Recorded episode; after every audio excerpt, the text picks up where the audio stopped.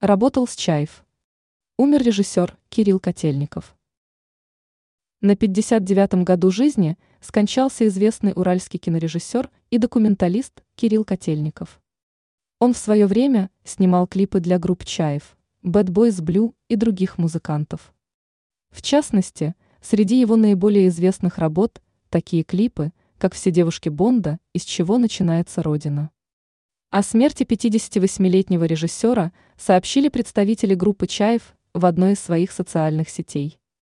Опечалены уходом нашего товарища Кирилла Котельникова.